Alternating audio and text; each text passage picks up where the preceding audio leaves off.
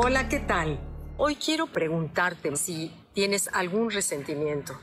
¿Y qué es lo que sucede con esos resentimientos? Charles Dickens, el gran novelista inglés, escribió una novela en 1861 llamada Grandes Esperanzas o Great Expectations, que fue una novela, ha sido una novela clásica en la literatura. Y uno de sus personajes se trata de la señorita Havisham.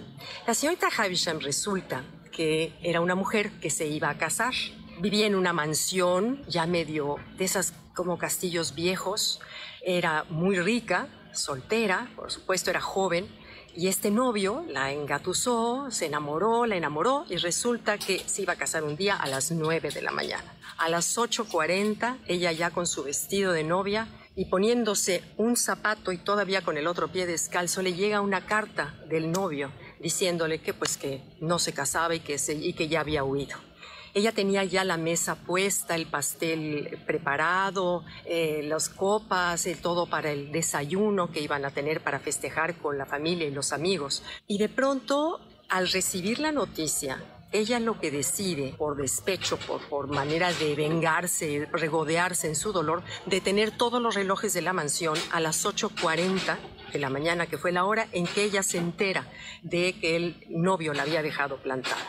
Y resulta que pasan cuarenta y tantos años de su vida sin salir de la mansión, a oscuras, con vestida con el mismo vestido y con un zapato como se quedó el día que estaba preparándose para su boda.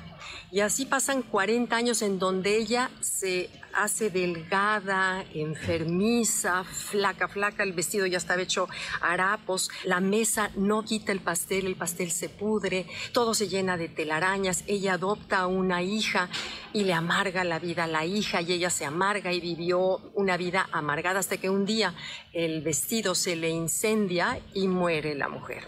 Entonces, bueno, creo que Charles Dickens a través de este cuento nos quiere hacer reflexionar sobre que así somos los seres humanos con los resentimientos, que los atesoramos como trofeos de nuestro dolor cuando tenemos una pérdida, un desamor, un desengaño, que tenemos dos caminos, o nos regodeamos y nos victimizamos y tratamos de manipular y sacar provecho de esa situación creyendo que vamos a tener ganancias secundarias. Nos victimizamos y pensamos que esa es la forma de vengarnos cuando el único daño que nos estamos haciendo es a nosotros mismos, porque la manera en, abrirle, o sea, la mejor manera de abrirle las puertas a la enfermedad es a través de tener ese tipo de sentimientos precisamente, resentimiento, culpa, enojo, coraje, envidia.